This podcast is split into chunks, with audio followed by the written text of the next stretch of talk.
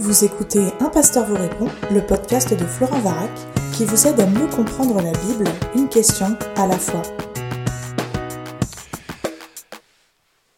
La question qui nous préoccupe pour ce podcast est la suivante. Bonjour Florent. En relisant récemment la parabole du bon samaritain, Luc 10, 25 et suivant, je me suis fait la réflexion qu'après tout, rien ne permet d'affirmer qu'il s'agisse d'une parabole comme l'indique le sous-titre de ma Bible. Quand je lis un roman, je n'apporte pas la même valeur au récit selon qu'il s'agit de faits réels ou d'une fiction. Si le récit du bon samaritain est une parabole, donc une fiction, cela veut dire qu'aucun samaritain n'a jamais réellement montré cet amour désintéressé à des juifs.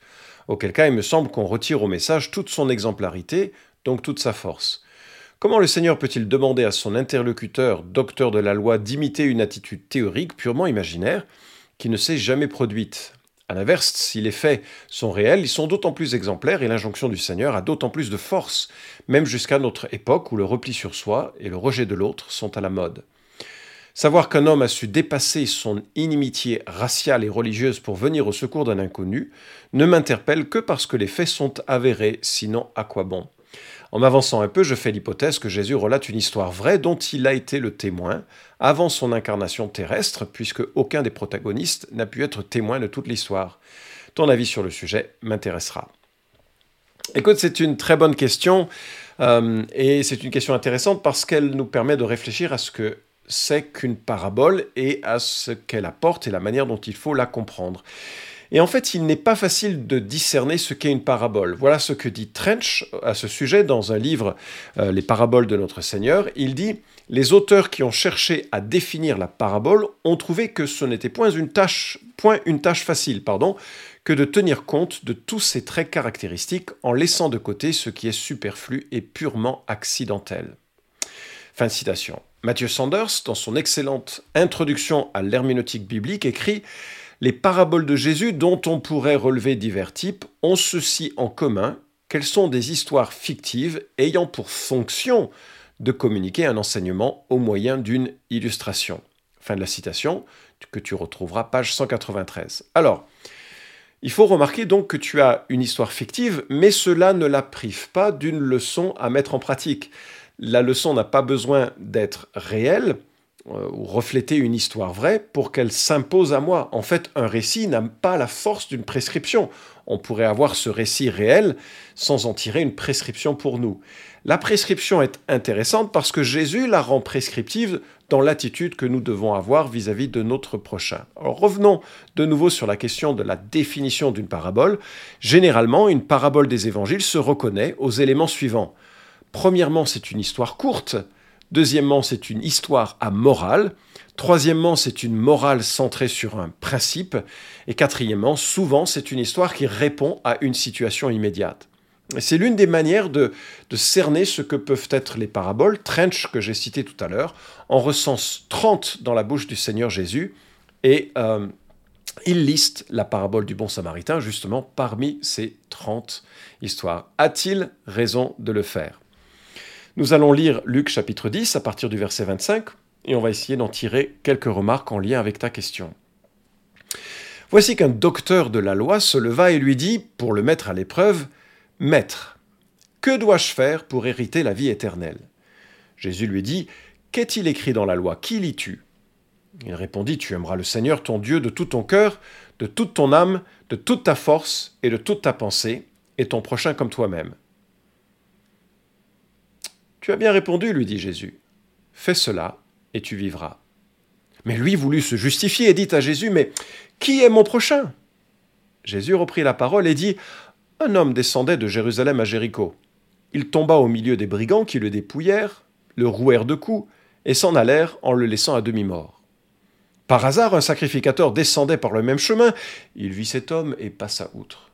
Un lévite arriva de même à cet endroit, il le vit et passa outre.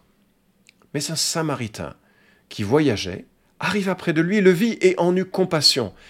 Il s'approcha et banda ses plaies en y versant de l'huile et du vin, puis il le plaça sur sa propre monture, le conduisit à une hôtellerie et prit soin de lui.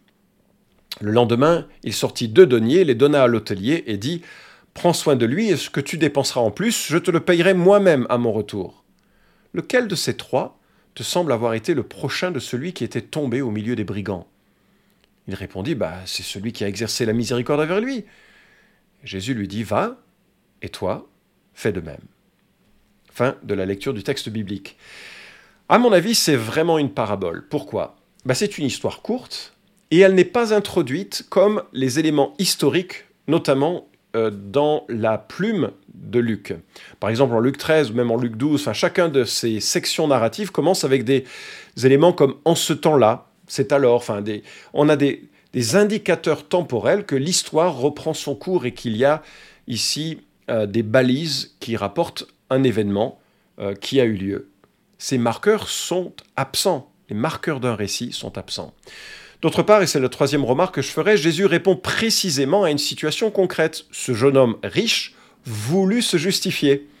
Et ça, c'est la porte grande ouverte à la capacité narrative extraordinaire de Jésus-Christ, qui rapporte une leçon morale en des termes que tout le monde peut comprendre. Et par ailleurs, on a la morale de cette histoire immédiatement. On n'est donc pas là dans un récit, à mon sens, mais vraiment dans une histoire à morale. Alors, quelle est la leçon de cette histoire? Est-ce que c'est une parabole qui me dit que je dois donner des pièces à ceux et celles qui me le demandent dans la rue? Est-ce que je dois tout dépenser pour le bien de ceux qui ont des besoins? Alors, l'une des règles d'or, c'est de considérer le contexte. Et voilà le contexte qui nous est donné au verset 21 et 24. En ce moment même, Jésus tressaillit de joie par le Saint-Esprit et dit Je te loue, Père, Seigneur du ciel et de la terre, de ce que tu as caché ces choses aux sages et aux intelligents, et de ce que tu les as révélées aux enfants. Oui, Père, parce que tel a été ton bienveillant dessein. Tout m'a été remis par mon Père, et personne ne connaît qui est le Fils si ce n'est le Père, ni qui est le Père si ce n'est le Fils, et celui à qui, à qui le Fils veut le révéler. Et se tournant vers les disciples, il leur dit en privé Heureux les yeux qui voit ce que vous voyez. Car je vous dis que beaucoup de prophètes et de rois ont désiré voir ce que vous voyez et ne l'ont pas vu, entendre ce que vous entendez et ne l'ont pas entendu. Et on arrive tout de suite après avec cette situation.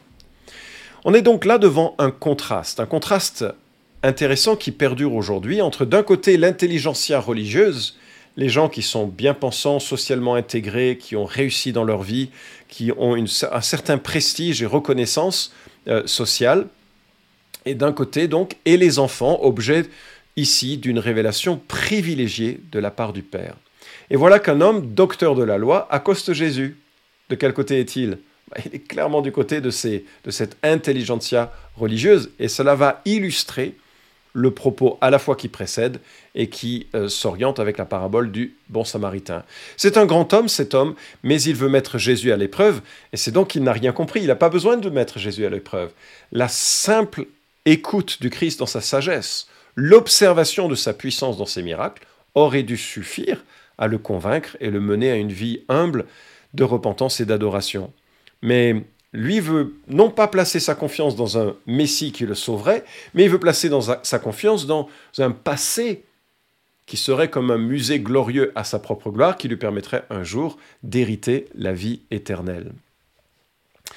La parabole, euh, nous dit euh, Trench, est une réponse à l'esprit qui avait dicté la question du légiste, plutôt qu'à cette question elle-même.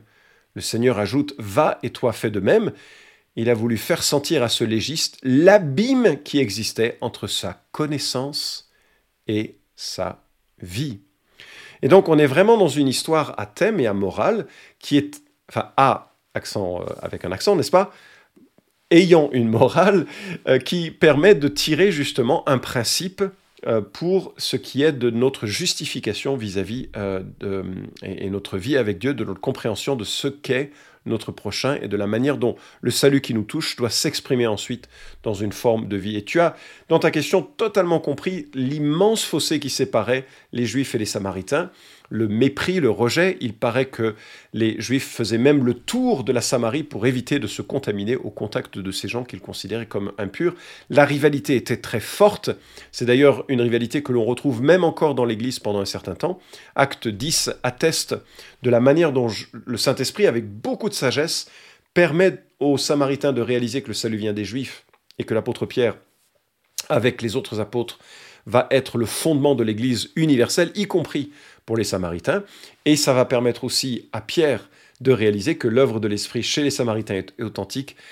Euh, ce décalage entre leur conversion et la venue du Saint-Esprit, unique dans le livre des Actes, permet de se, enfin, se comprend et s'explique par la manière dont Dieu veut, réaliser et faire réaliser à l'ensemble de son Église qu'elle est un et unie autour de la personne de Jésus-Christ. Alors j'espère euh, en tout cas t'avoir convaincu que c'est bien une parabole et notoirement compliqué à appliquer. Qu'est-ce que cela signifie? Comment est-ce que l'on doit appliquer cette parabole? Et moi, je me souviens, on venait d'avoir un enfant avec mon épouse, on était jeunes mariés, on, avait cet enfant à la maison et on se baladait dans les rues de, Saint-Jean. Il y a donc, euh, donc le vieux Lyon, euh, euh, pour ceux qui connaissent la, ville. C'était une, sortie en amoureux à deux, un, midi dans la semaine. Et puis là, il y avait une jeune fille, je crois qu'elle avait 15 ans, 16 ans peut-être, punk qui était en train de délirer avec des, des, plaies sur l'ensemble de, son, euh, de, ses bras, et puis qui appelait à l'aide. Et personne ne s'arrêtait. Et on s'est évidemment souvenu de cette parabole et on s'est dit, il faut qu'on fasse quelque chose. Donc on l'a ramené chez nous. Euh, et puis, euh, on a fait venir un médecin qui a pensé ses plaies. Euh, on est allé à la pharmacie, on a fait tout ce que l'on pouvait faire. Puis le soir, on avait une réunion avec des gens qui s'intéressaient à, notre église. Et donc, on, lui a proposé très naïvement, très gentiment, écoute, reste à la maison, reste chez nous, on revient, on s'en va deux, heures voir un couple et, puis on arrive. Et quand on est revenu de chez, ce rendez-vous, elle nous a regardé en disant, vous êtes complètement fou. Et on leur a dit, mais on lui a demandé pourquoi. Elle dit, mais j'aurais pu mais détruire votre appartement. Et pourtant, vous êtes parti. Je dis, bah oui, on n'y a pas trop pensé. Elle dit, tu sais, vous savez pourquoi je ne l'ai pas fait? Parce que vous êtes les premiers à m'avoir fait confiance. Alors ça nous a beaucoup touché et c'est une parabole bien sûr qui, euh, qui nous touche aujourd'hui comme étant euh, un élément qui a un peu orienté notre vie à un moment. Alors on n'a pas l'habitude d'accueillir comme ça des gens chez nous. Hein. je ne voudrais pas que vous ayez cette image que c'est euh, fréquent. On l'a fait une fois et on l'a fait une fois, on a pensé vraiment que c'était nécessaire et je ne pense pas que ce soit une leçon absolue de faire constamment ce genre de choses. Alors comment est-ce qu'on applique correctement cette parabole? Premièrement, en cessant de croire qu'on est comme cet homme qui se croit juste. C'est-à-dire qu'il faut, faut essayer de, de sortir de cette idée que l'on fait suffisamment pour que Dieu un jour nous accueille.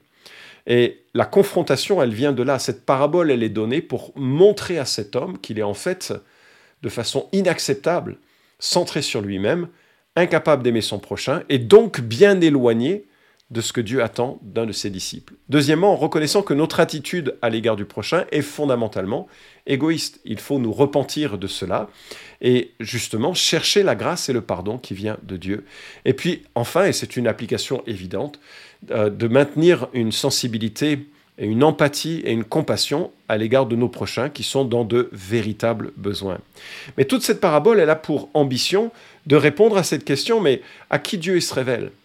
Ben, manifestement, il ne se révèle pas forcément à ceux qui ont une grande capacité sociale, mais il se révèle à ceux qui ont, sont sensibles aux petites choses qui leur arrivent sur leur chemin, un peu comme des enfants qui s'émerveillent de tout. Et c'est là que Dieu se plaît à révéler son évangile et révéler le besoin que l'on peut avoir de se repentir et d'avoir confiance en Jésus-Christ. Donc cette parabole, elle est un miroir de notre égoïsme, et j'aurais peut-être pas dû citer cet événement où on n'a pas été égoïste, mais je dirais que c'est une fois sur des années où on l'a été, très souvent. Donc je ne veux pas encore une fois mettre ni Laurie ni moi en avant par rapport à cela, mais euh, dans le moment, c'était une nécessité de le faire, on le ferait peut-être aujourd'hui différemment, mais c'était une nécessité de le faire. Bref, cette parabole est un miroir de notre égoïsme. Et donc elle doit nous conduire à réaliser que l'on a besoin d'un pardon, que l'on a besoin de grâce et que l'on a besoin de nous repentir de cette euh, indifférence à l'égard du prochain qui atteste vis-à-vis du monde, pour ceux qui ne sont pas chrétiens, de leur besoin d'un sauveur. Et bien sûr, elle a comme application euh, que tous les êtres humains sont d'un même rang, comme le soulignent euh, tous ceux qui s'intéressent à l'évolution de la pensée, notamment de l'évolution de la pensée occidentale, la notion de droit des hommes vient de Genèse chapitre 1 et de chapitre 2, où nous sommes créés à l'image de Dieu, hommes et femmes, et que nous portons en nous-mêmes une étincelle de divinité, même si cette étincelle a été étouffée, amochée par euh, la chute, et fait que nous avons besoin de rédemption. Et cette parabole nous enseigne cela. J'espère que cela vous a répondu à ta question, et je termine là-dessus. Cet épisode vous a édifié Alors merci de le liker ou de le partager pour que d'autres puissent en profiter. Pensez aussi à vous abonner à la chaîne d'un pasteur vous répond pour ne manquer aucun des prochains épisodes. Enfin, si vous avez une question à poser à Florent Varac, écrivez-lui directement sur contact@toutpoursagloire.com.